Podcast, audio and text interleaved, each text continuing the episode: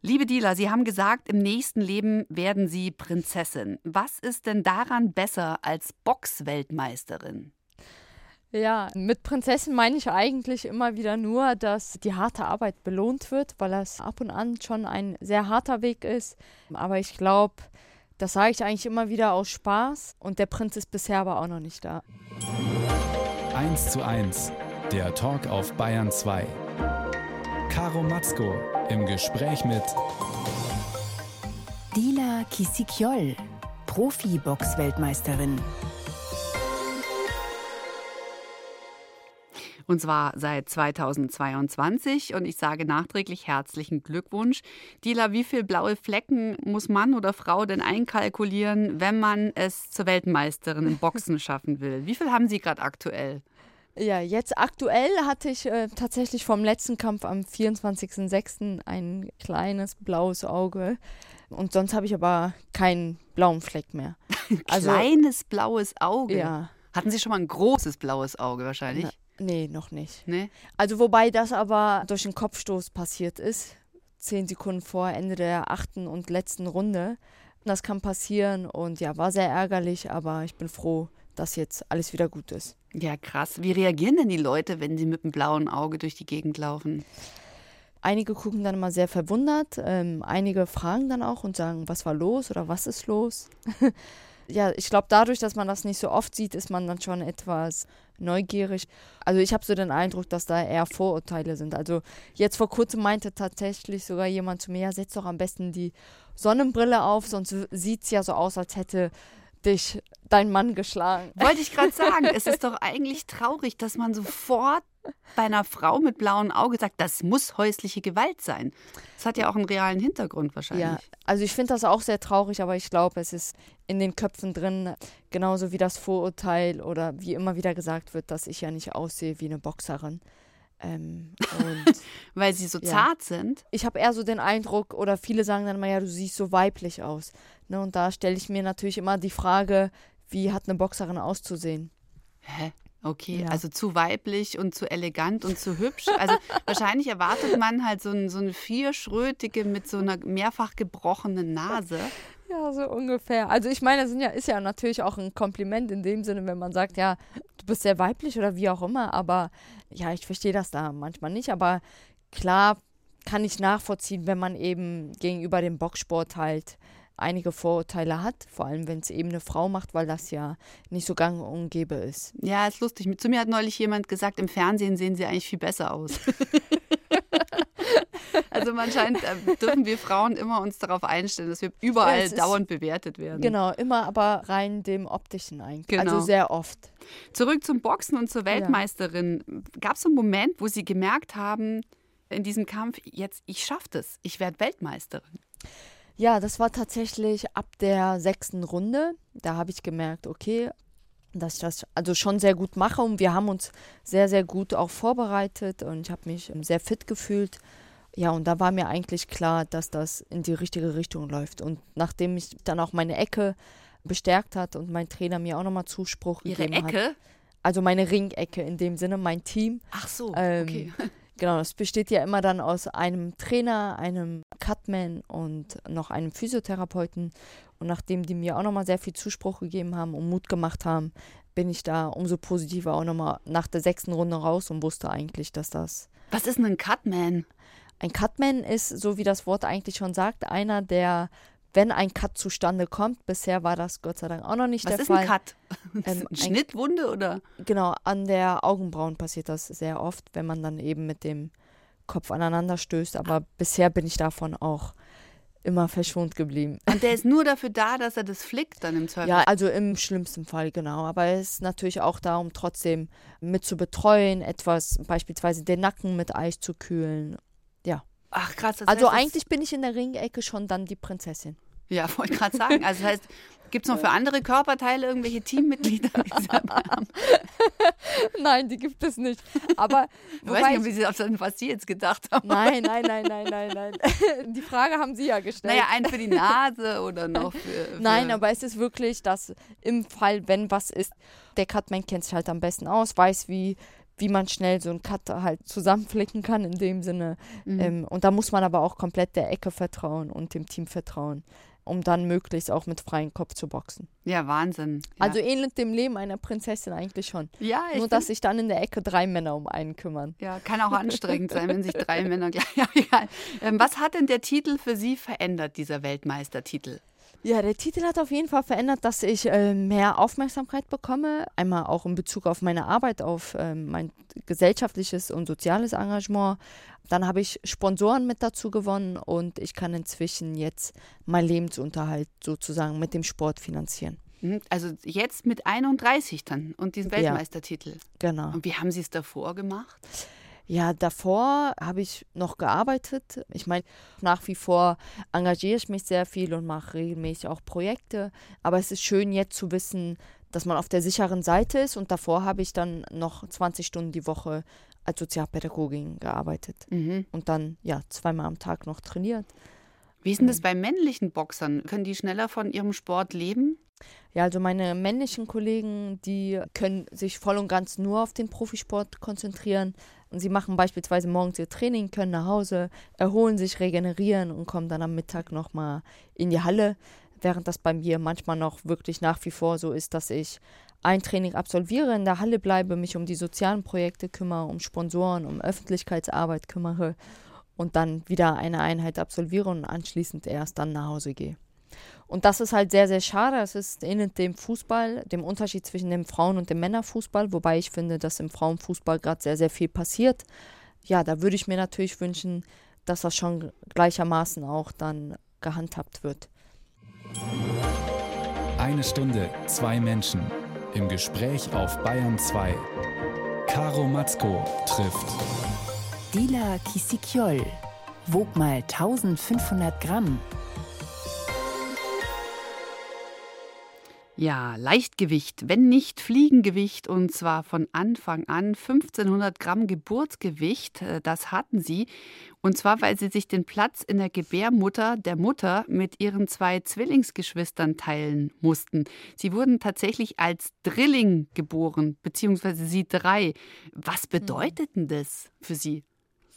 Ja, es ist besonders auch, vor allem weil damals, also wir sind am 2.2.1992 in Leverkusen geboren und genau an dem Tag ist eben noch ein Drillingspaar geboren. Und das war total lustig, weil wir dann auch direkt in der Zeitung waren. Und ja, natürlich bin ich sehr, sehr stolz drauf, ähm, aber auch stolz auf meine Eltern, wie sie uns erzogen haben und auch auf das, was aus uns eben geworden ist. Wobei ich da aber auch immer wieder sage, anscheinend wurde mir das Kämpfen schon so mit in die Wege gelegt und das bestätigt den Weg, den ich auch gehe. Ja, wollte gerade sagen, also geborene Kämpfernatur, aber auch für die Eltern ist ja süß, wenn das Kind sagt, ich bin stolz auf meine Eltern, was Schöneres gibt es ja, Ja, gar klar. nicht, weil wahrscheinlich war das für die auch ein ganz schöner Schock. Was Mhm. berichten die Ihnen darüber, als ihre Eltern gehört haben, wir kriegen nicht ein, nicht zwei, wir kriegen drei Kinder? Ja, wir haben ja noch eine zwei Jahre ältere Schwester. Und meine Mutter meinte dann, dass sie erstmal bis zum fünften Monat gedacht hat, dass wir Zwillinge werden. Und als sie dann beide erfahren haben, dass es äh, Drillinge wären, ja, sind die halt, also meine Mutter sagt nach wie vor, wir haben dann eigentlich immer gesagt, boah, das schaffen wir nicht. Und dass die sich sehr viel Sorgen auch gemacht haben, weil die auch überfordert waren. Und in dem Zeitungartikel stand tatsächlich sogar auch drin, dass der Arzt sich um die kurdische Familie, also meine Familie auch und auch um uns Kinder sorgt und um die Eltern, weil die eben noch in einer eineinhalb Zimmerwohnung gelebt haben. Ja, Sie haben jetzt das Kurdische betont. Genau. Inwiefern war das von Bedeutung? ja, das wurde so in der Zeitung mit erwähnt und dadurch, dass meine Eltern halt eben noch nicht so lange in Deutschland waren. Ja, die kamen aus der Türkei. Ja. Aleviten, richtig? Mhm. Was bedeutet es eigentlich genau, Alevit sein? Ich kenne mich da gar nicht so genau aus. Sie müssen mich jetzt kurz einweihen.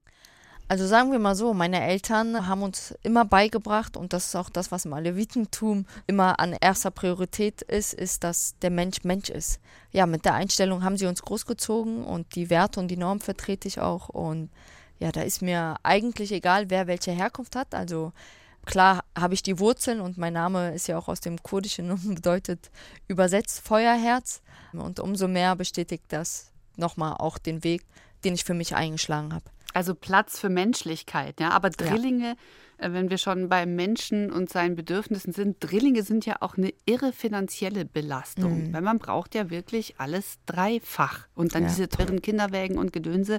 Also zwei Arme reichen ja nicht mal aus für drei Kinder. Das mhm. also man, wenn man sich keinen Kinderwagen leisten kann, dann also klappt das nicht mehr so. Was machen denn Ihre Eltern beruflich? Mein Vater ist Gärtner bei der Stadt äh, Leverkusen und meine Mutter ist Hausfrau. Und da haben meine Eltern aber auch immer wieder gesagt, dass das vor allem finanziell sehr, sehr schwierig war. Und ich erinnere mich sehr gerne zurück.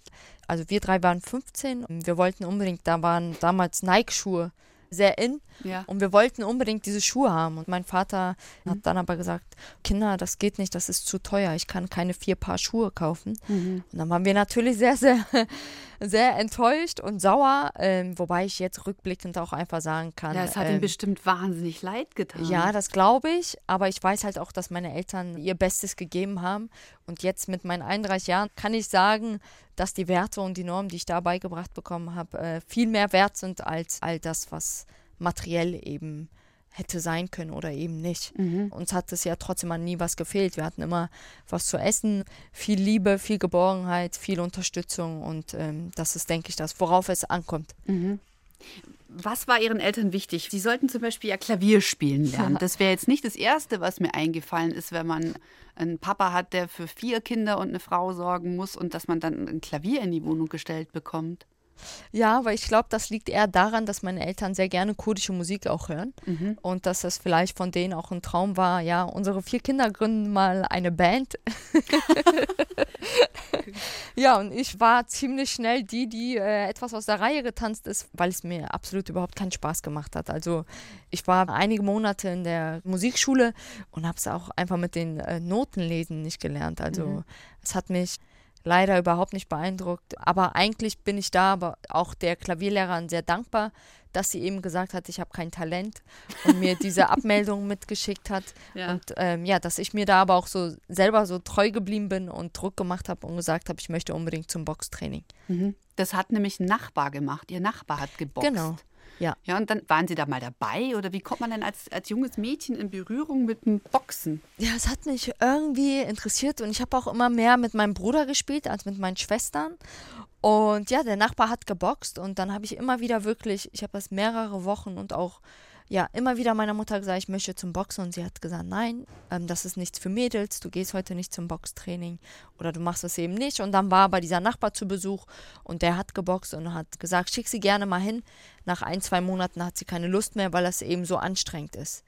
So, und dann bin ich aber auch zum ersten Training gegangen, in die Halle rein und guck, sehe nur die Jungs und die Männer und bin wieder raus, weil ich mich eben nicht reingetraut habe und nicht selbstbewusst genug war, um mich da hinzustellen, um mich vorzustellen, um mitzumachen.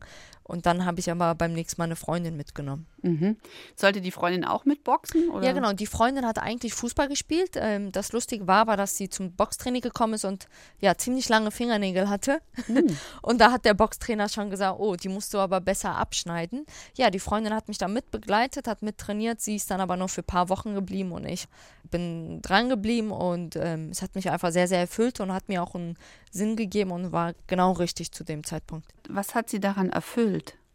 Ja, also was ich ganz schnell gemerkt habe, ist, dass das Boxen mir sehr, sehr viel abverlangt hat. Also es hat mir sowohl sportlich als auch mental sehr viel abverlangt und ich erinnere mich gerne zurück, dass ich nach 300 Meter Laufen schon schnell außer Puste war und es auch wirklich am Anfang sehr schwierig für mich war, beim Training halt ähm, gute Leistung zu zeigen und auch das Ganze durchzuziehen. Aber ach, ich kann gar nicht sagen, was der Sport mir gegeben hat, aber es hat mir irgendwie den Sinn gegeben und auch einfach gezeigt, was Durchhalten halt bewirken kann. Und ich wollte unbedingt äh, mich beweisen. Mhm.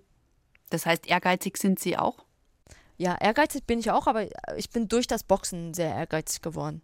Ja. Ich denke auch, meine Mutter erinnert sich gerne zurück, ähm, ja, dass eben die Schulnoten nicht so gut waren, ähm, dass egal was ich angefangen habe, es hat mich nicht so ganz beeindruckt. Meine Mutter wusste immer, sie konnte mich immer dann eigentlich, ich sage zwar immer erpressen, aber sie hatte mich immer dann im Griff, wenn sie gesagt hat, ja, beispielsweise, wenn die Schulnoten sich jetzt nicht verbessern, darfst du nicht zum Boxtraining. Und da Boah, wusste das ist ich, als Mutter echt gut, wenn man überhaupt noch irgendwie einen Hebel findet ab einem gewissen Alter.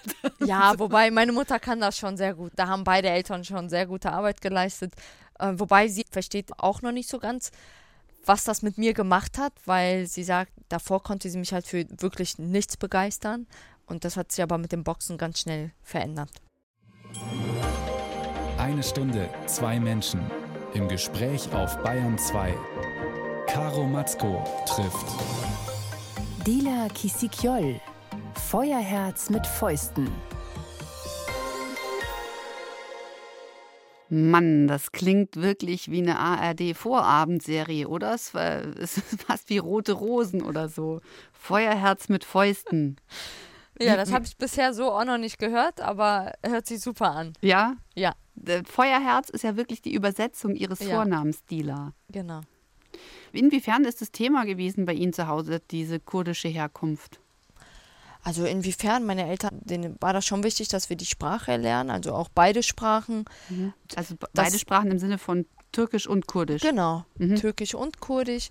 Wobei wir jetzt auch, also ich wohne zwar in Hamburg, meine Familie nach wie vor in Leverkusen, wobei wir auch sehr gerne einfach mal alle Sprachen miteinander mischen. Mhm. Oder ich sage da auch immer wieder, dass das Aufwachsen in zwei Kulturen eigentlich sehr, sehr schön ist. Es ist ein Privileg, aber es ist auch mit verschiedenen Herausforderungen verbunden. Inwiefern? Ja, auf der einen Seite hat man die deutsche Kultur.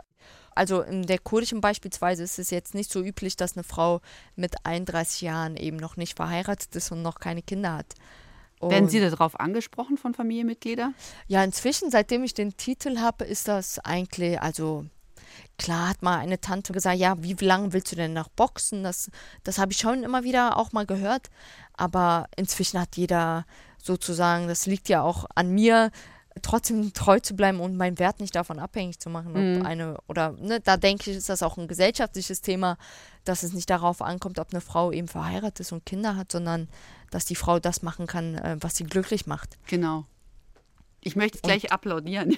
Ja, ja. nee, aber ich habe so auch den Eindruck, dass das gar nicht unbedingt was mit der kurdischen oder türkischen nee, Gesellschaft nee, nee, zu tun hat. Insgesamt ab sondern 30. dass also auch, ja, ab 30, da muss man doch vor dem Rathaus kehren am besten. Ne, das ist ja, das meinte meine Freundin aus Spaß. Aber ich finde das schade, weil ich finde, ne, es ist egal, ob das ein Mann oder eine Frau ist, dass man das doch selber entscheiden kann. Mhm. Ähm, und da merke ich auch unter meinen Freundinnen, dass das sowohl auch in der deutschen Gesellschaft ein Problem ist. Ja, es wird immer noch problematisiert oder es kommen dann so Sätze wie, ja, jetzt warte mal ab, wenn du da mal älter bist, dann wird dir vielleicht was fehlen, wenn du keine Kinder hast. Und das finde ich immer schade, weil es gibt ja auch genügend, die hätten gerne Kinder. Ja, ja. Und ähm, was sollen die denn dann machen? Ja, ja da, also das sehe ich ja genauso und ich finde einfach, dass man sich da möglichst versuchen muss, auch zu lösen. Und da hat der Boxsport mir ja geholfen, indem er mir sozusagen mich ganz klar auch in meiner Persönlichkeit gestärkt hat und dass man eben auch über den Dingen stehen muss, weil im Endeffekt ist es ja mein Leben. Also ich kann ja so leben, wie ich möchte und nicht so leben, wie eine Gesellschaft das sich für mich vorstellt. Was haben Sie denn durch den Boxsport gelernt? Ist es diese, wie Sie vorhin beschrieben haben, diese Selbstwirksamkeit? Also ich, Sie waren am Anfang nicht gut, auch beim Ausdauertraining, dass Sie gemerkt haben, Sie können über sich hinauswachsen. War es das? Genau, und ich habe vor allem halt auch gelernt, an mich zu glauben, nicht aufzugeben, ja, mir selber auch treu zu bleiben. Und ähm, wenn ich überlege, wie ich damals beim ersten Mal in die Boxhalle gegangen bin, mich nicht reingetraut habe und jetzt aber auch mal Vorträge vor 2000 Personen mache oder mhm. vor 4000 Menschen dann auch boxe, zeigt es mir eben auch, dass dieser Boxsport noch so viel mehr ist. Mhm. Und ich merke das auch, wenn ich Kurse leite, sowohl für Mädchen und ähm, Frauen, aber auch für Kinder oder eben auch für Menschen mit Handicap, dass viele den Boxsport sehr cool finden und das auch immer ausprobieren wollen. Als Feedback kommt immer wieder, dass sie sich einfach viel selbstbewusster fühlen. Mhm. Und ich habe durch den Sport gelernt, nicht aufzugeben. Und ja, hat mich menschlich und auch sportlich zur besten Version von mir gemacht. Mhm. Und da bin ich einfach froh, dass ich sozusagen diese Leidenschaft für mich entdeckt habe. Und da möchte ich ganz klar auch mit meiner Arbeit, mit dem sozialen Engagement und auch mit dieser Verbindung dazu beitragen, dass eben Kinder einmal eine sinnvolle Freizeitbeschäftigung aber auch finden und aber auch einen Sinn für sich. Und da denke ich, ist Sport ein super Instrument, um eben gesellschaftliche Teilhabe auch zu ermöglichen mhm. und Vorurteile abzubauen. Ja, bevor es aber dazu kam, wollten Sie ja eigentlich Lehrerin werden und Sie haben auch ein Praktikum gemacht an der Schule, genau. einer sogenannten sozialen Brennpunktschule. Ja. Haben Sie sich das bewusst ausgesucht, diese Schule, wo Sie da waren? Ja, habe ich mir bewusst ausgesucht, weil ich wusste auch, der Migrationsanteil ist 87 Prozent. Ja, ich wollte einfach auch mal da reinschnuppern und gucken, wie, wie das Ganze auf mich wirkt. und eben meine Erfahrungen sammeln. Mhm. Aber mit dem Lehramtsstudium ist es dann nichts geworden. Schade Nee. eigentlich. Warum? Äh, ja, inzwischen sage ich, das war schon genau so richtig. Da bin ich immer der Meinung oder eigentlich der Überzeugung, dass man da auch immer darauf vertrauen sollte, dass das alles schon so kommt, wie es soll. Ich habe ja eine Ausbildung als Gymnastiklehrerin gemacht Mhm. und eben das Lehramtsstudium nicht gemacht, weil ich nur Fachabi hatte und kein Abitur.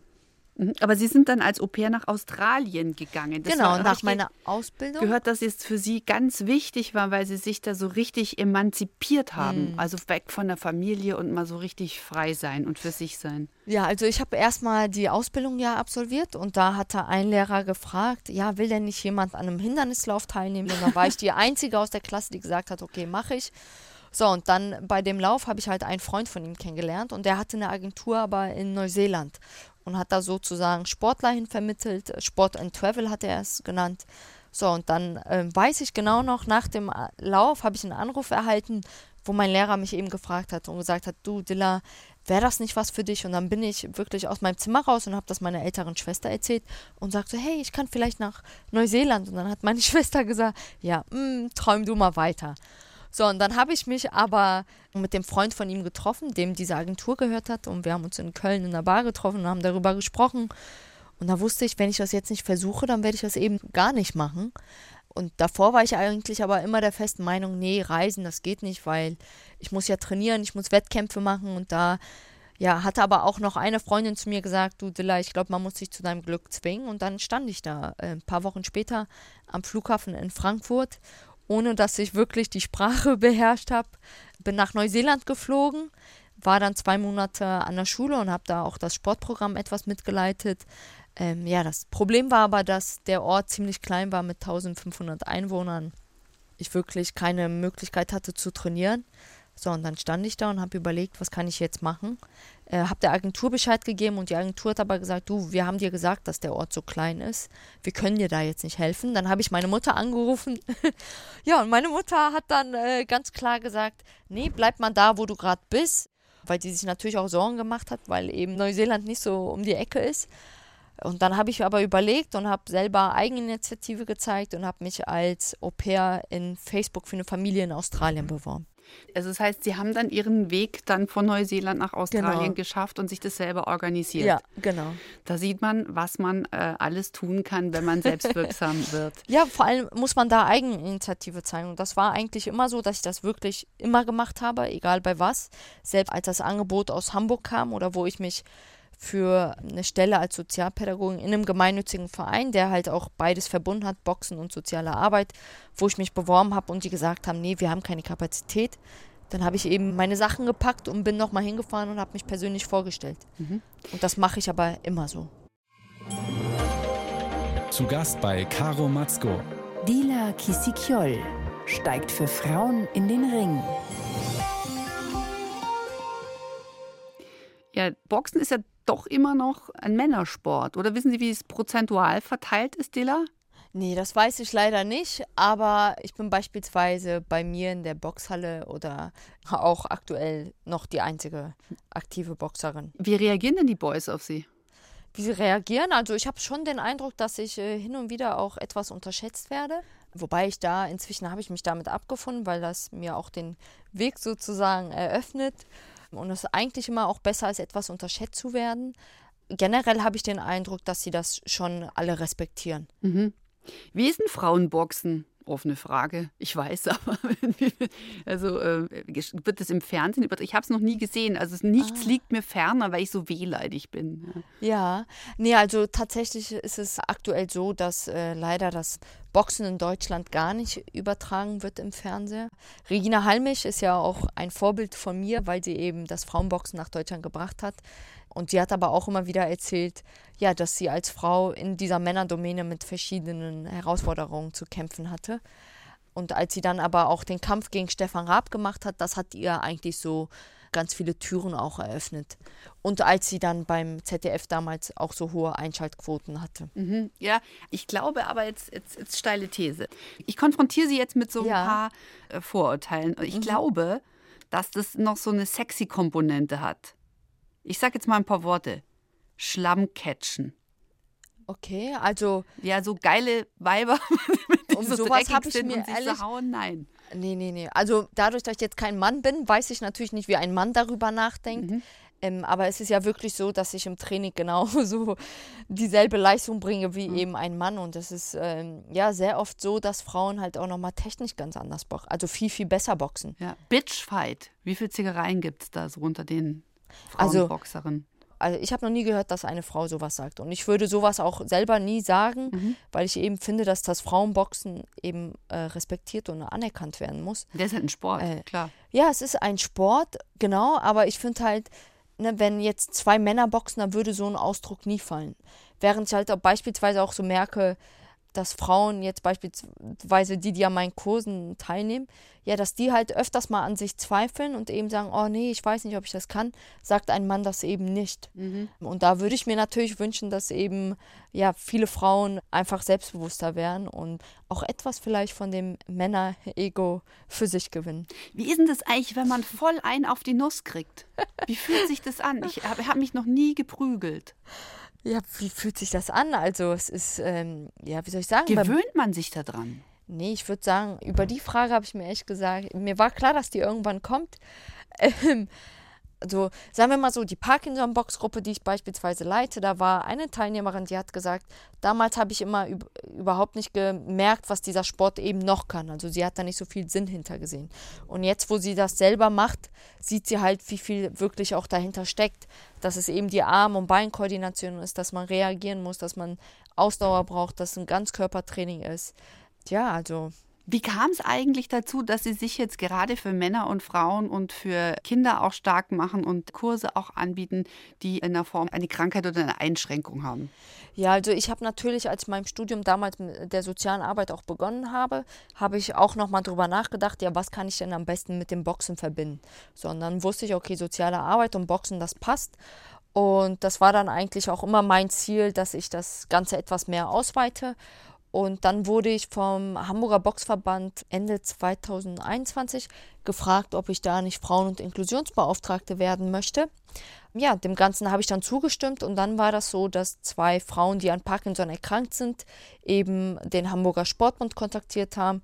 Der Sportbund hat mich kontaktiert und dann haben wir uns einmal getroffen, ähm, weil die Frauen gesagt haben, sie haben eine Doku gesehen, dass eine Frau aus der Türkei regelmäßig an einem Boxtraining teilnimmt und diese Frau ist eben an äh, Parkinson erkrankt und das tut ihr sehr zugute. So, und dann, ja, haben wir eine Woche später mit dem Training angefangen und das war sehr interessant für mich auch, ähm, weil ich eben so angefangen habe, wie ich es sonst auch gemacht hätte, dass ich gesagt habe, wir laufen jetzt einmal um den Boxring und habe die Musik laut aufgedreht und dann habe ich aber ganz schnell gemerkt, oh, das geht eben nicht. Ja, weil, Weil? die Frauen einfach auch körperlich nicht in der Lage sind. Also die haben dann auch gesagt, du Dilla, wir können jetzt nicht laufen und wir können auch keine Musik hören.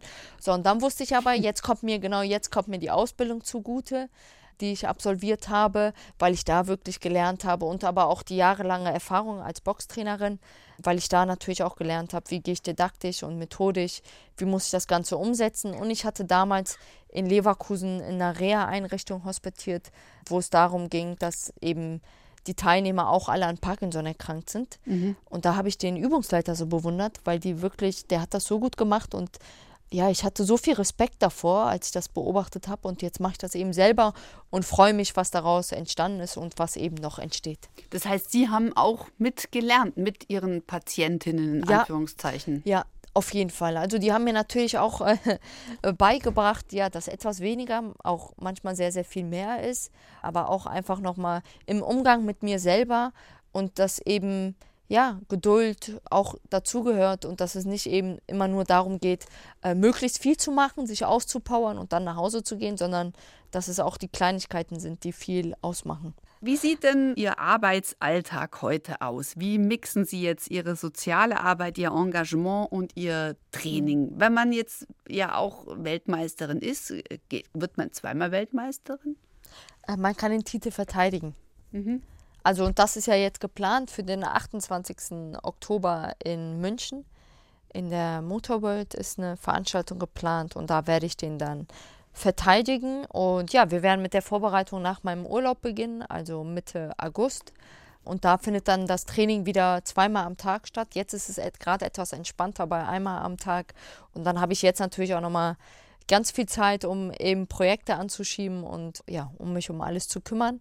Und der Alltag, ja, sieht natürlich so aus, dass ich mein Training mache, dass ich schon sozusagen, es gehört sehr viel Zeitmanagement dazu, weil ich natürlich auch auf meine Ernährung achte. Viel Wäsche waschen gehört bei so viel Training auch dazu.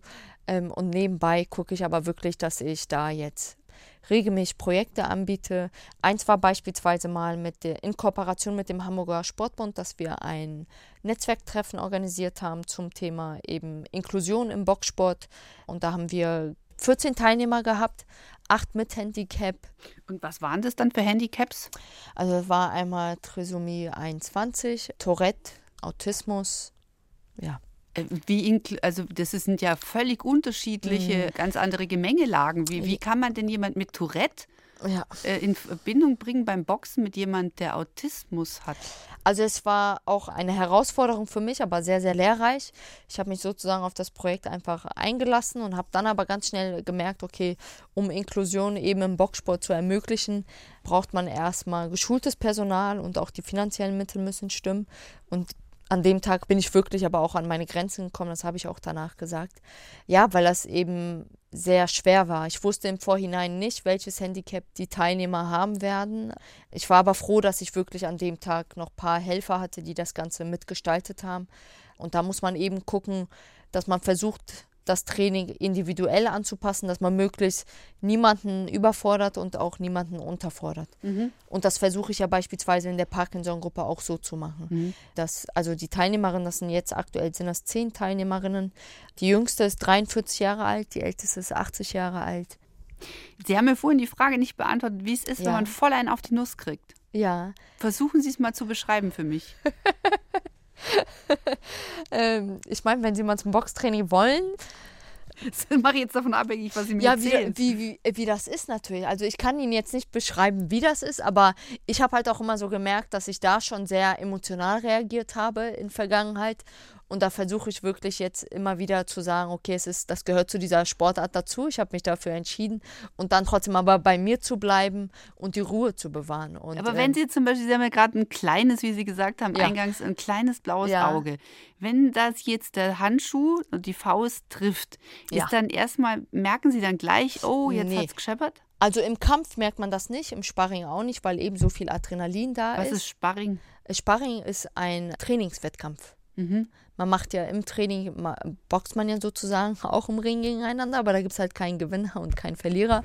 Und eigentlich ist immer dann, wenn ich ein blaues Auge habe oder wenn irgendwo was äh, angeschwollen ist oder wie auch immer, mache ich mir dann eigentlich immer mehr Kopf um meine Mutter als um mich, weil äh, meine Mutter sich dann da immer ganz schnell äh, sehr viele Sorgen macht. Und ich Versteh hatte jetzt nach dem letzten Kampf hatte ich ihr zwar ein Foto zugeschickt, aber nur mit der Hälfte des Gesichts drauf, also so ein Selfie. Und dann hat sie mich wirklich eine Woche jeden Tag per Video angerufen und normalerweise machen wir das immer, dass wir per Video telefonieren und ich bin aber nicht dran gegangen. Und dann hat sie meine Schwester kontaktiert und meinte, ja, was ist denn mit ihr? Warum geht sie denn nicht ans Telefon? Ähm, warum ruft sie mich denn nicht per Video an? Ja, weil ich ihr eben diese Sorgen halt auch ersparen wollte. Oh. Ja, wobei ich aber auch denke, klar kann das beim Boxen passieren, aber ich wurde beispielsweise mal in einem Vorstellungsgespräch gefragt, ähm, was denn ist, wenn ich jetzt einen Boxkampf hätte und für mehrere Monate ausfallen würde. Mhm. Ja, und da war ich so schlagfertig und habe geantwortet. Schlagfertig ist gut in der ja, ja, und habe dann aber geantwortet und habe gesagt, ja, was ist denn, wenn ich jetzt gleich nach Hause gehe und ein Auto mich dann überfährt, beispielsweise. Es mhm. war ein, ja, ein hartes Beispiel, aber ja. Also naja, es ist jetzt schon ein Sport, der natürlich, äh, da muss man Blessuren mit einkalkulieren, ja. Wo wären Sie denn heute, wenn Sie nicht hätten boxen können?